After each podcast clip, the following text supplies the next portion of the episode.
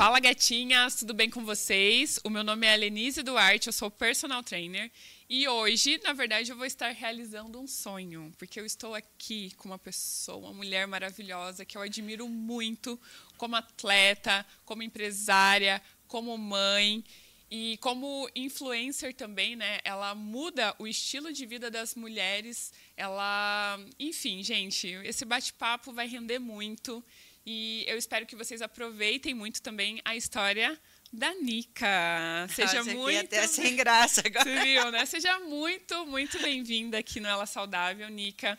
Ela deu um jeitinho, acabou de chegar da Califórnia, né? Diretamente. É, de, um, de um tourzinho aí. De um tour da Califórnia aqui para o nosso podcast para fazer esse bate-papo.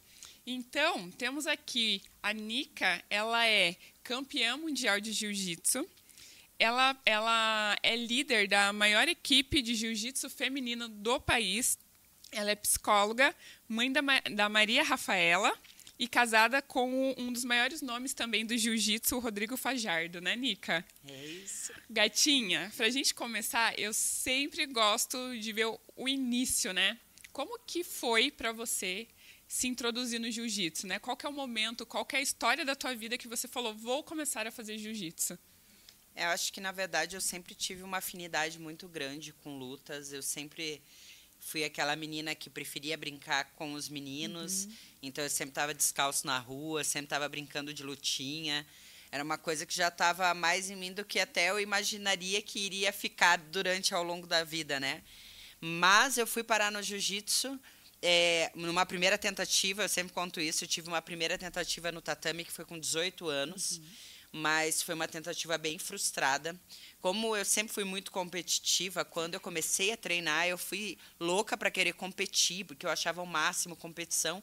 E o professor da época, eu, na verdade, eu sempre fui muito, sempre gostei muito de luta, mas isso não quer dizer que eu lutava bem, tá? Uhum. Então, quando eu comecei a treinar e eu mostrei interesse em, em competir jiu-jitsu, eu tomei um banho de água fria do meu professor e aquilo, óbvio, me desmotivou, 18 anos. Eu falei, ah, quer saber, eu não vou fazer mais isso. E parei, né? E depois, com 28 anos, é, por ter o convívio com muitas pessoas do esporte, eu acabei é, me dando uma segunda oportunidade, que sorte a minha fazer isso, uhum. e, e cá estou até hoje. Então, na realidade, eu falo que o meu start dentro do tatame foi com 28 anos, uhum. foi quando eu comecei realmente a treinar e não parei mais, né? Agora eu já estou com 40, então uhum. tem um chãozinho aí. E é muito interessante quando a gente pensa no esporte, né? Que, que a gente pensa naquilo que faz você buscar o esporte, né? Então, muitas vezes é, eu percebo que o jiu-jitsu ele é uma comunidade. A gente está falando aqui de um esporte específico, né? Que a Nika, inclusive, foi campeã mundial, que é o jiu-jitsu. E você busca às vezes o esporte com o objetivo, ah, quero emagrecer, só que eu não quero ir para academia, eu quero fazer um, um esporte, né? É, ou, sei lá, quero ter uma interação maior com, com as pessoas e procuro esporte. E eu percebo que o jiu-jitsu é essa comunidade, né, Nika? E daí que surge também essa questão do jiu-jitsu feminino, porque você, como mulher, é, eu também, quando comecei, né, ainda, eu sempre brinco, eu ainda sou é, a Forever faixa azul, é, era, é um ambiente muito masculino, né? E como foi para você entrar nesse tatame, ter esse ambiente, assim? Conta um pouquinho se, né, se você sentiu algum preconceito em algum momento. Então, na verdade, daí quando eu voltei a treinar, que foi o meu start no jiu-jitsu, eu fui buscar o jiu-jitsu para perda de peso, porque eu não me identificava com nenhum outro esporte. Eu começava uma coisa e parava. Uhum. E aí, dentro do tatame, eu consegui encontrar essa paixão que né, conseguiu me, me destravar em um momento muito difícil. Eu estava numa. Fazia três anos que eu tinha tido minha filha, então eu estava eu tava numa fase bem difícil comigo mesma e eu consegui me reencontrar no tatame. Eu vejo que acontece isso com muitas mulheres. A maioria das mulheres que começam a treinar jiu-jitsu, elas buscam o jiu-jitsu por algo a mais, uhum. algo que a musculação não supriu, algo que um treino de funcional não supriu.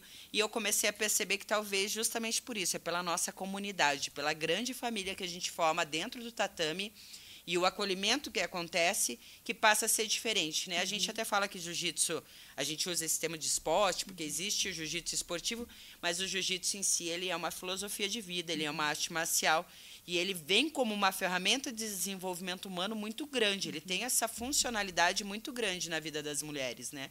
Que quando elas se propõem a viver isso, Elas aumentam a autoconfiança, né? o poder de, de, de fazer, de transformar a vida delas mesmo. E eu acredito que fez isso comigo e a gente está dando sequência no trabalho agora, é, vivendo e dando aula de jiu-jitsu, né? Que legal. E, e, esse start, assim, de começar a trabalhar, né? Você formada, começar a trabalhar com mulheres. Como como foi esse processo? Porque, igual a gente tem muito forte essa questão do homem, né, no jiu-jitsu, pensando num passado, e aí vem a professora e fala: não, a gente vai ter uma turma feminina. Como foi esse processo? É, tu perguntou se eu sofri algum preconceito, isso, né? Isso. Quando eu fui aluna, não, olha que uhum. loucura. Mas quando eu decidi abrir uma turma exclusiva para mulheres, eu sofri sim, inclusive de outras mulheres, mulheres que praticavam jiu-jitsu, mais graduadas, que questionavam, tipo, ah, a mulher que quer treinar jiu-jitsu, ela vai treinar em qualquer horário, com qualquer um. Uhum. E a gente sabe que não é bem assim, né? Com é um certeza. esporte de contato que você precisa ter confiança,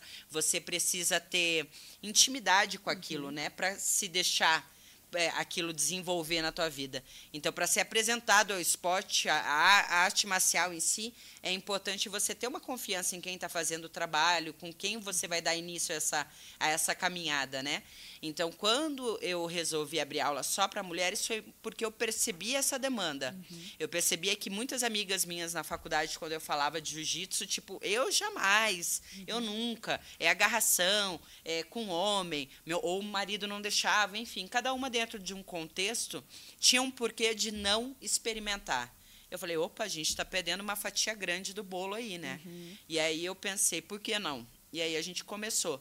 E aí o meu foco sempre foi, e até hoje é, não atletas de competição, né? Uhum. Mas us, usar o jiu-jitsu como de, ferramenta de desenvolvimento humano para essas mulheres. Uhum. Então, a grande maioria das mulheres que treinam comigo é lá, uma faixa etária de 20 a 50 anos, uhum. que, né, estão buscando, além da atividade física, algo para realmente fazer parte, para ter um propósito, para acrescentar valores na vida delas, né? Acho que é isso que a gente acabou desenvolvendo juntas dentro do tatame. Nossa, que legal, incrível. E, gente, é, eu já tive a oportunidade de treinar lá com, com a Nika, né? De estar no tatame. E para vocês terem a, a, ideia como isso é importante, essa questão da comunidade mesmo, de você ver aquele tatame cheio de mulheres e você vê aquela união. E assim, é, eu lembro que você preza muito por essa recepção. Gente, olha, a Ali tá, vai vir aqui, vai fazer um treino, então todo mundo cumprimenta, uma irmandade, porque às vezes o espírito feminino é um pouco competitivo, né?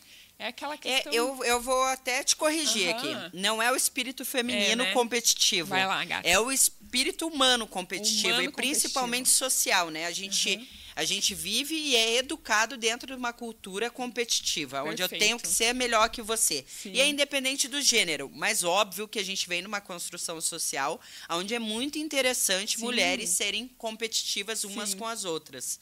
E ali dentro do tatame eu tento justamente desconstruir isso. Perfeito. E é trazer a importância do quanto a gente pode se empoderar, né? E eu falo de empoderamento, todo mundo liga hoje a palavra uhum. empoderamento à mulher. E não é. O jiu-jitsu ele empodera seres humanos. Porque uma pessoa com autoconfiança em si mesma, ela é uma pessoa mais humana. Ela não tem por que humilhar o outro, ela não tem por que diminuir ninguém, e muito pelo contrário. Uma pessoa com autoconfiança, ela desenvolve autorresponsabilidade. Então, ela sabe que ela está nesse mundo para fazer a diferença também. Entendeu? Não só não viver, só. nem atrapalhar mas mudar o que precisa ser mudado. Entende a diferença? Perfeito esse insight, Nica. Nossa, perfeito. Estou aqui agora refletindo, viu? Mudou a minha chavinha também. Muito obrigada. É, muito, é. Quando a gente vai... Sim. O tatame me uhum. trouxe isso. Eu sou muito abençoada porque eu tenho experiências do dia a dia. Uhum. A gente até brinca que ah, o jiu-jitsu é para todos, mas nem todos são para o jiu-jitsu. Uhum. Inclusive a minha turma feminina. Muita gente vai chegar lá e não vai se identificar, porque não está no tempo de maturação dela, para uhum. aquele momento não serve e vai se encontrar em outro lugar. E eu acho que aí é que está esse, e esse ponto é muito importante. Você buscar estar aonde lhe cabe naquele momento, uhum. né? O, o ambiente que você permeia é o que vai construir todo o resto do seu trajeto como ser humano, né? Uhum. E, e, você tem que estar pronto para aquilo. Então, às vezes, por exemplo, lá dentro eu puxo demais essa questão. de empoderar na, no sentido de fortalecer a sua parceira de treino, de fortalecer outra mulher. E nem todo mundo está pronto para isso ainda. Uhum. E está tudo bem também, entendeu? Porque eu também não tive. Acho que se eu escutasse o discurso que eu faço hoje e o estilo de vida que eu vivo hoje, há 20 anos atrás, eu ia falar: meu Deus, essa mulher é insuportável. porque hoje eu entendo porque eu vivo isso. Eu sou o resultado de muitas mulheres que me ajudam. Uhum. Então, tudo que eu conquistei, se eu estava nos Estados Unidos fazendo um tour de seminário de jiu-jitsu, é porque a minha turma feminina me trouxe esse nome dentro da comunidade do jiu-jitsu e hoje eu posso viver do meu trabalho uhum. por conta delas, ou seja, mulheres que aprenderam enaltecer e valorizar outras mulheres, Legal. né? Mas isso eu aprendi agora com 40 anos. Então tá tudo bem para quem ainda não se ligou que ajudar o outro é muito maneiro e faz você crescer. Sim. Né? Eu acho que cada um vai ter seu tempo de, de entendimento disso.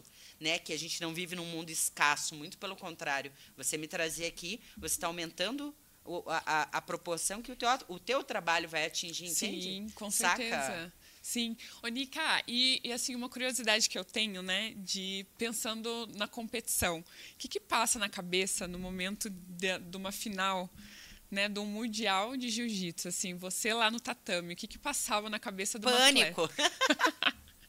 Pânico. Deus, é, não. É, eu não, eu sempre, eu competi bastante, né? Uhum. Eu competi da branca até a preta muitas vezes, mas a competição sempre foi uma realização pessoal, uhum. até porque eu acho que a competição é algo muito pessoal e egoísta, até então quando tu está em ritmo de competição, é muito difícil você ter tempo para se doar para as demais atividades, as, atividades que hoje eu escolhi fazer, por exemplo. Por que, que a, a, todo mundo pergunta, ah, por que tu não compete mais? Uhum. Porque não cabe eu ser quem eu sou e fazer o que eu faço Sim. hoje e competir jiu-jitsu. Mas eu, eu sempre competi para me provar mesmo, uhum. que sempre foi uma coisa que me gerou muito medo e eu nunca gostei de ser controlada por sentimentos uhum. como medo. Então eu, eu, eu, sempre fui competir, não porque eu achava que eu era melhor que alguém, uhum. ou porque eu, eu queria ganhar uma medalha, muito pelo contrário. Eu ia porque eu não gostava de sentir aquele controle que a competição despertava em mim. Uhum. Às vezes funcionou, então teve, teve situações, teve campeonatos que eu senti que eu dominei esse sentimento. E teve campeonatos que eu tive desesperos né, absurdos de chegar no ginásio pensando o que, é que eu vim fazer aqui uhum. e, e dar certo, tá? E eu ganhar. Isso não mudou a minha ação, né? Na prática, eu colocava a mão no kimono e tudo funcionava. Mas o meu sentimento, meu emocional, ainda era muito falho nisso, né? uhum. né? Minha inteligência emocional desenvolveu muito por conta da competição. Que legal. É, e eu sempre brinco assim que eu tenho um resquícios, né, do, desse controle emocional, porque todos os campeonatos que eu já participei, a maioria deles eu chegava até a final. E eu sempre falava assim, né? Meu mestre falava assim: o que aconteceu? Eu perdi para mim mesmo. Porque eu perdia, para eu falava assim: ah, já tô com uma medalha de prata, já tá Isso tá acontece certo, muito, tá? É, né? é, muito comum. Muito comum. E assim, teve. Só que teve um que eu fui super determinada. Eu falei: não, dessa vez essa medalha de ouro vai sair e não deu certo, né? mas, e, mas, né? A, mas a mentalidade tu já virou, Sim. entendeu? Isso que é importante. Sim. E é justamente. E eu ficava pensando muito nessa questão da competição, porque é uma semana antes você fica num estado de tensão. Eu falava, gente, eu não consigo comer direito e você fica muito ansioso e você tem que aprender a controlar justamente isso também, porque daí você tem que treinar. A gente trabalha muito com a questão do peso, eu sempre estava no limite, tinha que perder peso e continuando treinando. Então eu vejo assim que quando eu penso a um nível mundial, eu falo, meu Deus, se eu aqui no, né, no Campeonato Paranaense já tremia, imagina. é, não, você para. Eu lutei os mundiais master, né? Então, quando eu comecei com 28, eu fiz umas competições até a faixa roxa, até a é, seletiva de Abu Dhabi de adulto, mas eu, eu ganhei os mundiais uhum. todos de master.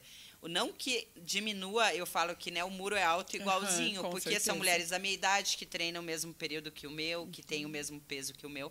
Hoje em dia, a categoria Master, esse campeonato Master é um dos maiores do mundo, uhum. que mais tem atletas. Eu acho que o jiu-jitsu, ele tem um, teve um desenvolvimento muito forte nessa idade, foi, ficou muito atrativo. Se você pegar o, a idade dos, dos praticantes de jiu-jitsu na academia, ela está voltada dentro do Master, por exemplo. A nossa escola tem um, o maior público é de 30 a 45 anos, o que é muito legal, né? Nos Estados Unidos isso muda um pouco. Lá é kids, é criança. Bastante forte criança. do. Nossa, muito, muito, muita criança no jiu-jitsu. E são, são dois, dois paralelos que têm muito potencial e muita força, né? Para desenvolver ainda muito, tem muito, tem muito mercado para esses dois públicos dentro do nosso, da nossa arte marcial, né? E eu acho que não mudava em nada. A gente, a pessoa fala isso, né? Ah, eu lutava o paranaense, imagina tal. É igual. É Eu, igual. eu tenho, eu- é campeonato é campeonato, né? Aham. Porque tu se põe em provação da mesma maneira. É igualzinho. É um hábito, uma pessoa e você. E você? Então você tem que vencer a outra pessoa, você mesmo, às vezes o árbitro. e é isso. Às vezes o árbitro, com certeza, É. né? E você puxou um gancho, né? Falando assim da, da questão do jiu-jitsu infantil. Porque muitas vezes a mãe aproveita, leva o filho, né? E também já começa. Eu já vi bastante casos assim: a mãe leva o filho e fala, nossa, eu quero conhecer um pouquinho mais essa modalidade. E eles começam meio que treinar juntos, né? Então isso também pensa nessa questão cognitiva para a criança, de tudo estar com a mãe, com o pai, enfim, com alguém que, que esteja ali junto com ele também. Lá, na- lá vocês têm também o Kids? A gente, a nosso maior público são famílias. Então, Famílias. assim, eu tenho muitas mães e pais e crianças que treinam juntas. Aham. Minha filha treina jiu-jitsu, né? E ela está com 16 anos. Eu tenho certeza que a gente, se a gente não tivesse essa arte marcial em comum, o nosso vínculo hoje seria é, mais frágil, Uhum. talvez, por conta de ser uma fase de pares e não de pais, né? Sim. onde ela quer estar mais com os amigos, com o namorado. Uhum. E como a gente tem o jiu-jitsu, a gente acaba tendo a musculação juntas, a questão da alimentação juntas, a questão da prática juntas, ela ajuda nas aulas do Kids. Uhum. Então, eu acho que, é, de novo, né, eu bato na- no martelo que é uma, é uma ferramenta de desenvolvimento humano e social. E social. Porque quando tu tá dentro do tatame, não tem diferença, né? De tá todo mundo de kimono igual, então você não sabe quem é o lixeiro, quem é o médico, e ao mesmo tempo você tá lá com seu filho, mas ele também é seu parceiro de treino. Então as relações são vão ficando mais estreitas, vão ficando mais leves, eu acho, né? É tão bom eu ter, eu vejo que é tão bom ter uma relação mais leve com a minha filha, de comuni a minha comunicação é mais livre com ela, porque ela está no meu ambiente de trabalho, trabalha também, também treina. Então eu acho que quanto mais atividades você tiver em comum com o teu filho hoje, isso quer dizer que mais tempo de qualidade você está tendo com ele, né? E eu acho que o mundo está indo para um caminho muito perigoso, onde as nossas crianças não estão tendo o olhar né, dos pais, não estão tendo não, não estão tendo a frustração. Sabe aquela coisa, ah, todo mundo vai ganhar a medalhinha de participação. Peraí, mas quem que a gente quer construir com isso? Aham, Né? sim. Sabe? A gente tem que se questionar também até, onde a gente está acertando ou errando na criação dos nossos filhos. E a arte marcial ela é uma ferramenta que vai ajudar no trabalho com as nossas crianças, com certeza. Ô, Nica, você contou que a Maria, a, a Maria Maria Rafaela, ela tinha três aninhos quando você voltou Isso. tatame. E como que era essa, essa rotina? Porque uma das coisas que eu vejo muito, assim, eu, eu atendo muito pós-parto, né? Então a gente vê aquela correria desse processo da criança, da mãe, é, de estar se identificando e, e até mesmo a volta para fazer o exercício, né? Então assim, como que você conseguiu encaixar isso na tua rotina? Quais as estratégias até que você poderia dar para essas mães que hoje, né, estão escutando o podcast, falam não tão satisfeitas com o teu corpo, mas tem a criança? Quais as vias que, que poderiam é, que você poderia ajudar, né? Como dicas? Porque Eu você acho passou que por isso. é, eu acho que a primeira coisa que eu vou falar para essas mães é parem de olhar a internet, né? Uhum. Porque com certeza a internet está deixando a autoestima dessa mulher lá embaixo por achar que ela tem que estar de uma maneira nesse momento Uhum. e ela não tem. E a segunda é achar ambientes onde seu filho seja bem-vindo, Uhum. onde a rotina seja possível para você. Um exemplo, na nossa escola, as, as mães estão no tatame, as crianças estão brincando no outro tatame. Então, né, ou tem a mesa do, do estudo, onde as crianças estão fazendo a lição de casa, estão interagindo. E também buscar a participação de quem pode ajudar. Né? A- No caso de mãe solo, é difícil isso, né? Porque a gente sabe que tem muitas mães que não têm com quem contar. Por isso, buscar um ambiente que te traga esse suporte, esse apoio, seria uma das situações. Uhum. Mas também respeitar seu tempo, viu, mamãe? Você não tem que estar tá uhum. em forma, você não Sim. tem que ser igual a blogueira, né? que não faz né, muita acabou, coisa da vida. Acabou de parir, é, a barriga tá reta. Isso daí, é, cara, isso daí deixa o mundo, a gente doente, Sim. todas nós, né? Ficamos tentando se encaixar em lugares que a gente nunca vai, vai caber, entendeu? A gente precisa começar a avaliar mais o que a gente toma como tem que ser assim. Isso é muito uhum. perigoso. E isso é muito interessante porque eu tenho uma aluna que ela falou assim, não, mas eu, quando que a minha barriga vai ficar reta de novo? Daí eu falei para ela assim, respeita uma barriga que gestou nove meses, teve todo um processo. Tá tudo bem, respira fundo, né? Vamos trabalhar essa questão do treino para ele ser funcional para tua cabeça também, porque é importante você ter um tempo para você. Se você tem a oportunidade, né? A gente traz o bebê junto. É isso que você falou. Quantas vezes eu dei aula segurando uh, o bebê enquanto a mãe fazia o agachamento. E porque eu, eu via muito essa questão. O importante é você estar tá aqui, que vai fazer bem para tua cabeça, vai fazer bem para o teu corpo. É um momento teu, né? E eu adoro aquelas fofurinhas. o lado bom de trabalhar com gestante é que depois elas voltam com aquelas fofuras para a gente apertar também, né? Então eu acho que essa, esse entendimento é real mesmo da, da questão da internet que distorce essa imagem, né? Que coloca as pessoas em lugares que às vezes elas não cabem estar ou, né? A gente fica refém isso. do outro, né? Se perguntar, né, por que, que eu quero essa barriga reta tão uhum. rápido? Né? Por que, que eu tenho que entregar isso? Eu estou falando, eu, tudo que eu falo, eu falo de vivência própria, Sim. tá? Eu passei por duas cirurgias e acabei, tô demorando para me recuperar e a voltar para o meu ritmo de uhum. treino. Engordei 15 quilos. E aí eu estava me sentindo muito mal uhum. com o meu peso tal. E o Rodrigo me questionou isso. Foi muito legal, porque ele pontou para mim. Ele falou assim: Ó, oh, você está dando aula, você está tá tipo, uma, fazendo tudo que você sempre fez com excelência. Por que, que tu acha que o teu corpo tá, uhum. você tem que entregar de outra forma? E ele falou assim: para quem que você tem que entregar isso? Mas olha a loucura, né? Eu vim de relacionamentos abusivos, aonde, por exemplo, um ex-namorado meu falava: se você engordar, eu vou te amarrar no meu carro e vou te puxar para correr. Uhum quando eu era adolescente, entende? Então a uhum. gente vem de, uma, de um social que está o tempo todo buscando ter alguma coisa, né? Ou, ou seja, eu era um troféu para alguém. Uhum. Se eu saísse daquele modelo de troféu, eu não servia mais. Uhum. Então, né? Olha a importância de você se cercar por modelos, de, por pessoas que te tragam um conforto em qualquer momento da tua vida, né? uhum. né? Aí meu marido olha para mim e fala assim: para que que você quer entregar isso? Está tudo bem. Se você está uhum. saudável, respeita seu tempo de recuperação. Perfeito. Tu vai chegar lá para você. Agora, se é para os outros, uhum. tu vai ficar doente para quê? Para emagrecer, porque você tem que emagrecer para os outros. Então, olha o quanto a gente se cobra. Uhum e nem sempre a gente precisa estar naquele lugar, né? Uhum. Tipo, a gente não precisa mais estar. Então é muito bom fazer uma autoavaliação. Por que, que eu tô tão desesperada atrás da minha barriga chapada, Sim, né? E o que e qual vai ser o preço que eu vou pagar para ter aquilo, né? uhum. né? E o que que aquilo vai mudar na minha vida? Eu vejo muito isso, tá? As pessoas chegam buscando um ideal de estética como se isso fosse a solução dos problemas Perfeito. delas. Não, porque se eu ficar mais magra, eu vou ficar mais bonita, eu vou ficar mais aceitável, um homem vai me querer. Oi, Cara, começa, tá tudo errado, né? Se o homem foi me querer porque eu tô mais magra, eu já comecei errado, né? Sim. né? Porque a gente não. Deixa eu contar um segredo para vocês. A gente não melhora, galera. A gente amadurece. amadurece. Né? Então, assim, é uma, vai ser uma corrida que a gente já tá fadado ao fracasso. Uhum. Ô, Nick, você está dando vários insights aí que eu acho que, nossa, tá sensacional. E você lembra de alguma história, assim, de, de alguma das suas alunas que veio com às vezes até com esse quadro tipo assim, ah, não posso, sou proibida de fazer tal exercício, ou, o jiu-jitsu, e daí ela conseguiu todo esse empoderamento, né? É, se encontrou. Tem alguma algum relato assim que você consiga Nossa, compartilhar inúmeras. pra eu gente? Tenho, eu tenho, eu já tive aluna que o, o marido ficava sentado na no cantinho do tatame enquanto ela estava treinando, assistindo a aula. Uhum. Eu já tive aluna que virou aluna só após que foi ver a aula e não pôde treinar e acabou voltando só quando após a fim de uma relação. Uhum. E assim, a grande maioria das mulheres que a gente tem no tatame, na verdade a gente tem uma estatística, né, que isso é pelo IBGE mesmo, que é uma estatística de de a cada 10, 7 mulheres já sofreu algum uhum. tipo de abuso, né?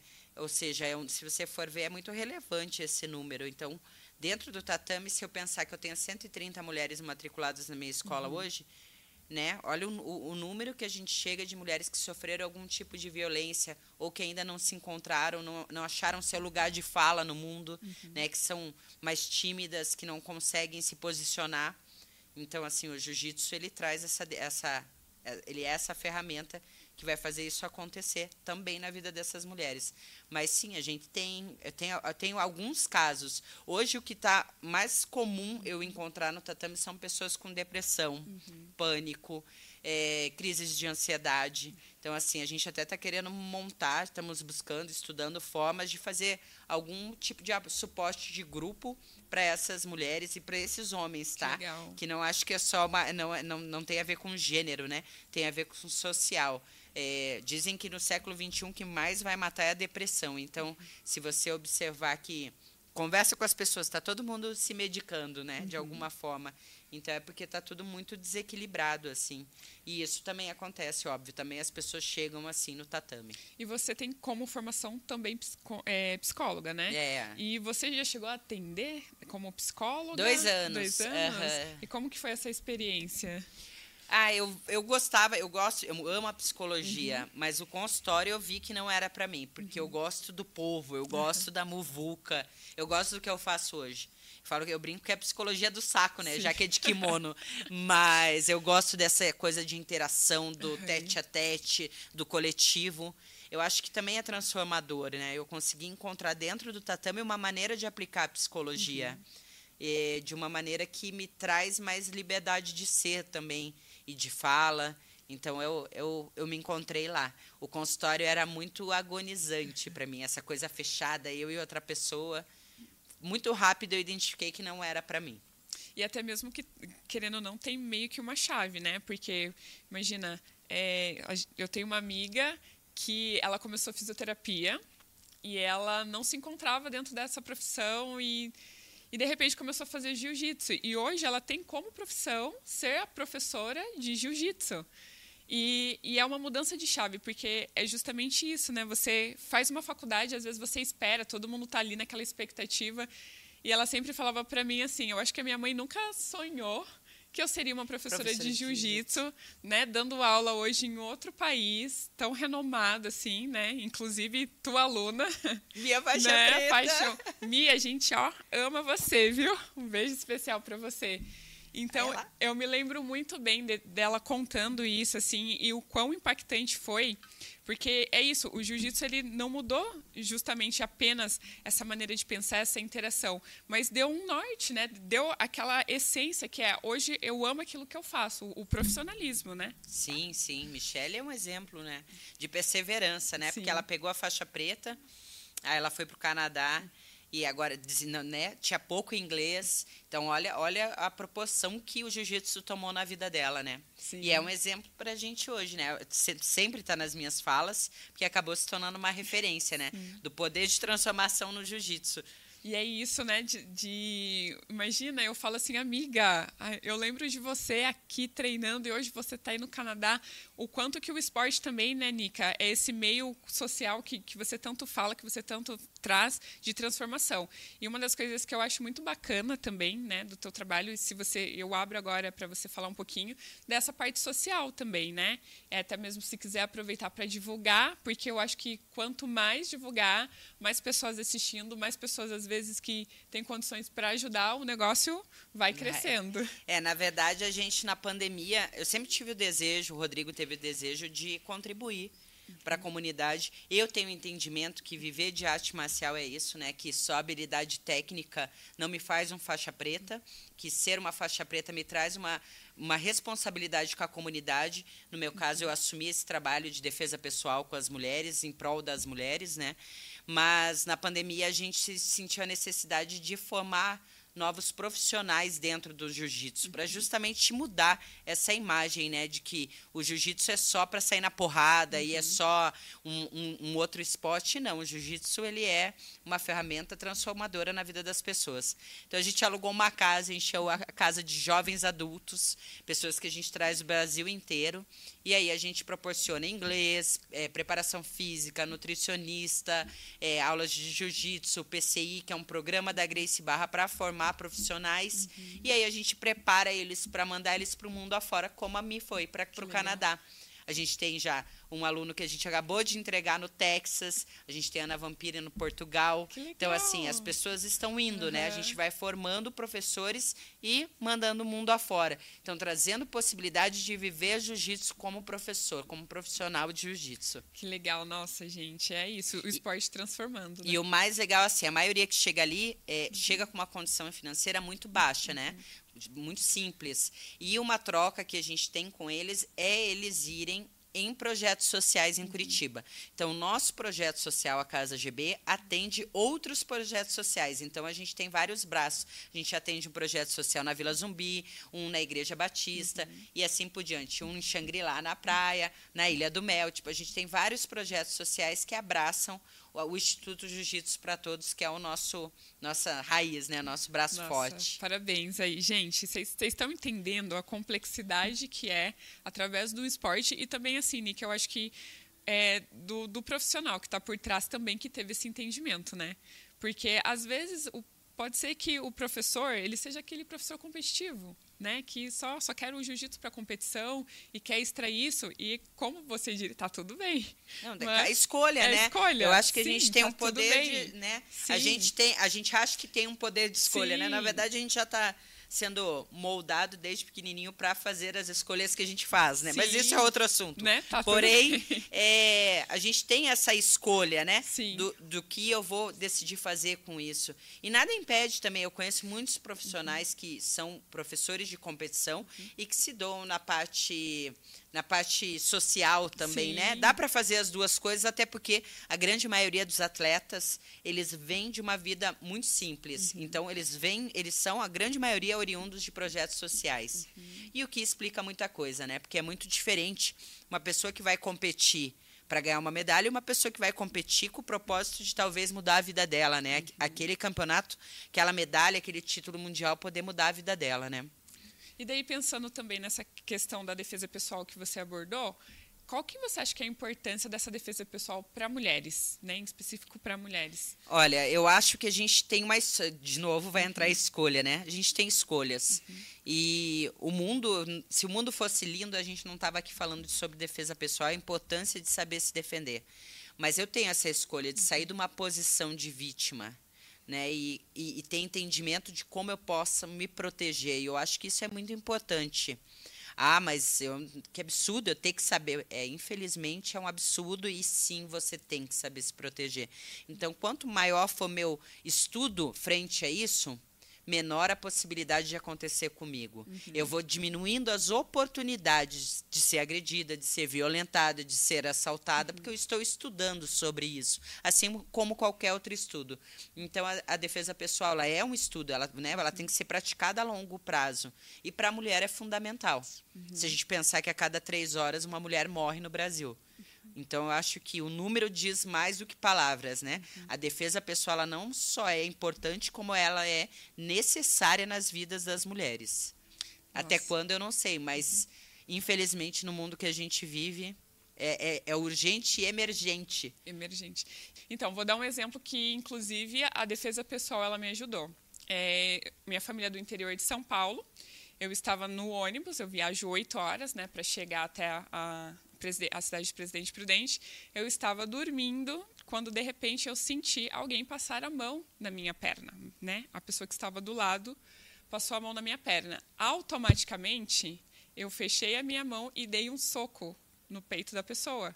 E foi uma reação instantânea, né? Porque né, a gente que, que luta, você já tem alguns. O seu corpo fala, o seu né? corpo, por si só, já tem alguns reflexos, né? E naquele momento eu gritei com a pessoa, falei, tira a mão daí.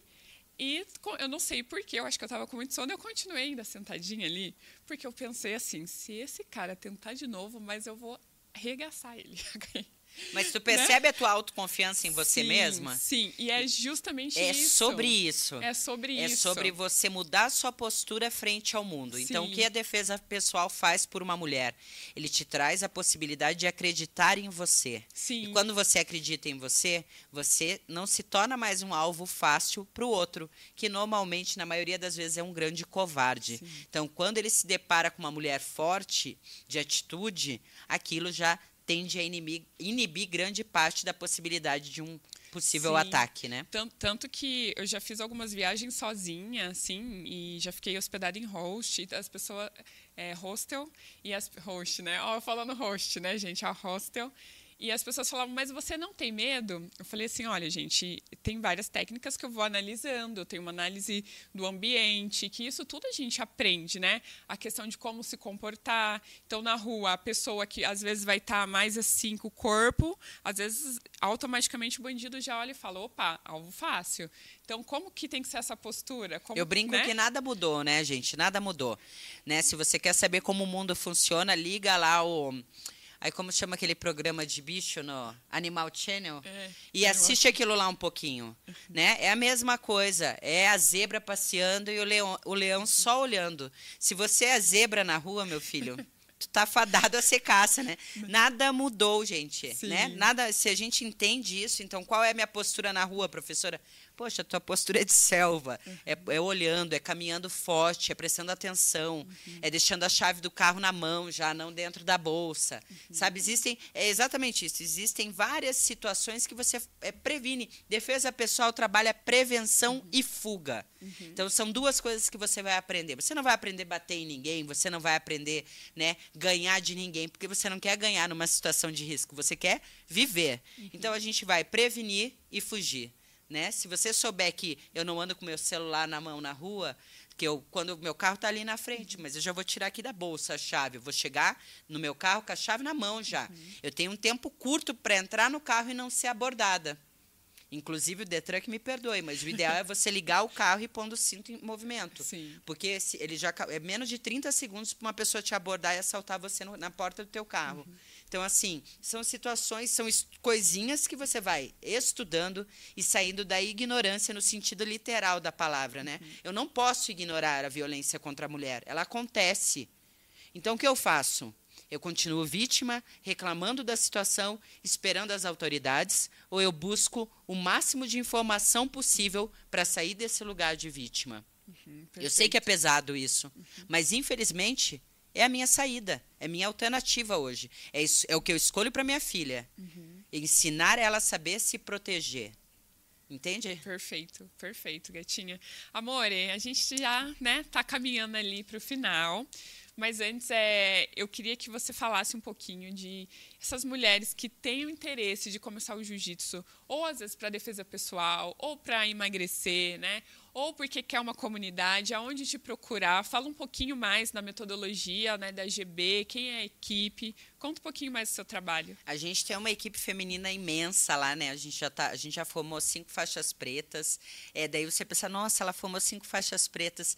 Tem é, um número bem bem bem gratificante dentro da comunidade do jiu-jitsu, porque o jiu-jitsu feminino ainda é muito novo, é um bebezinho. É, fica na Rua México 1053, no Bacaxiri, Grace barra Curitiba, o Instagram. É, nós temos a maior turma feminina de jiu-jitsu do mundo, somos 130 mulheres hoje.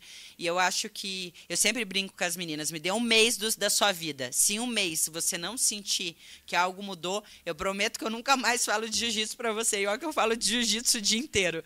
Né? Mas é porque eu acho que a gente ensina muito mais do que técnicas dentro daquele tatame naquela escola. Uhum. Aquela escola me ensinou muita coisa sobre amor, sobre vida, sobre ser um ser humano melhor. Uhum. Então a gente vai muito além do jiu-jitsu e eu convido você para conhecer. E você para ah, voltar a treinar, né? Gente, olha, tá, eu falei assim que eu preciso, porque eu eu estava comentando com a Níkia, né, que na verdade, eu dou as desculpas, gente. A gente sempre dá desculpa, porque se, quando você co coloca uma prioridade, você faz o negócio acontecer, né? É, você contou da história que é, da, da... da, que é da tiazinha que vai com um monte de filho de ônibus, duas uhum. horas da escola. Eu tenho aluna que vai de, de Campo Magro, ou seja, é, é, é priorizar mesmo. É prioridade. Um Tem dia... que colocar na sua agenda como, Isso. né? Como... Eu sempre falo assim, o trabalho você falta? Não, não falta, não é opcional, né? Você tem que trabalhar. O jiu-jitsu, a prática esportiva tem que ser isso na vida das pessoas, tá? Eu vejo que a galera encaixa, ah, se der eu vou treinar. Sim. E não é, você não estuda, não trabalha? A atividade física ela tem que ser da mesma forma obrigatória na tua vida. Se você quer longevidade, né? Se você quer qualidade de vida. Eu não estou falando de estética, não, gente. Eu estou uhum. falando de poder sentar com qualidade quando você tiver Sim. 70, 80 anos, né? Porque eu vejo a diferença. Minha sogra voltou, começou, deu início à prática de atividade física agora com 60 e poucos anos, emagreceu 15 quilos e parece uma jovinha correndo no tatame. Ou seja, né? É, com certeza vai te trazer maior qualidade de vida e longevidade. A atividade física em si. Se for o jiu-jitsu, melhor ainda. Perfeito, gatinha. E para finalizar, eu queria que você deixasse uma mensagem aí para essas mulheres que estão assistindo hoje. É, o microfone é seu, Nica. Ah, eu acho que eu vou falar. Eu sempre, eu sempre falo para as meninas no final da aula, e é engraçado, normalmente eu falo para elas o que eu preciso ouvir de novo e de novo, porque a gente está em constante aprendizado. E eu acho que elas serem mais gentis com o tempo delas, não usar isso de desculpa ou muleta para melhorar e mudar a vida delas, uhum. mas simplesmente parar as comparações, parar com as exigências de tem que ser, respeitar o tempo, o processo, não parar, né, mas continuar devagarinho e respeitar seu processo. Porque né, tudo tem fases e tem dias que a gente consegue entregar tudo do bom e do melhor, tem dias que a gente é horrível e está tudo bem. Uhum. Né? O negócio é não desistir de tentar melhorar. Uhum. Acho que é isso. Muito obrigada, gatinha. E eu tenho um presentinho aqui para você. A gente gosta de presentes. Aquele momento. Esse daqui é o presentinho da Equilibra T para você. São, você gosta de chá? Gosto de chá. Aquele momento. É, ó, é café, cafezeiro também, né? Cafezeira, cafezeira. cafezeira. Então, da Equilibra T, eles são Muito obrigada. chás que os sachezinhos deles são biodegradáveis. Ai, que lindo. Uhum. E daí cada chazinho tem para um momento. Então tem um momento de relaxante, um momento de energia, então de felicidade. É, daí você escolhe para o momento. Então, Muito então queria obrigada. agradecer também a Equilibra T aí pelo presente para Nica. Então, gente, estamos encerrando esse bate-papo. Não esqueçam de curtir, comentar, compartilhar, para que esse assunto chegue ao maior número de mulheres, né? Hoje a gente falou muito sobre essa questão da ajuda, do, do poder feminino, né, Nica? Da, da, gente se ajudar. E aqui é um canal que foi é, criado exclusivamente para falar sobre a saúde da mulher. Então, por favor, me ajudem. E, Nica, muito obrigada mais uma vez por ter aceito o convite, viu? Eu que agradeço. Um abraço aí, obrigada para todo mundo. E vamos treinar jiu-jitsu, hein, Isso galera? aí, galera. tchau, tchau.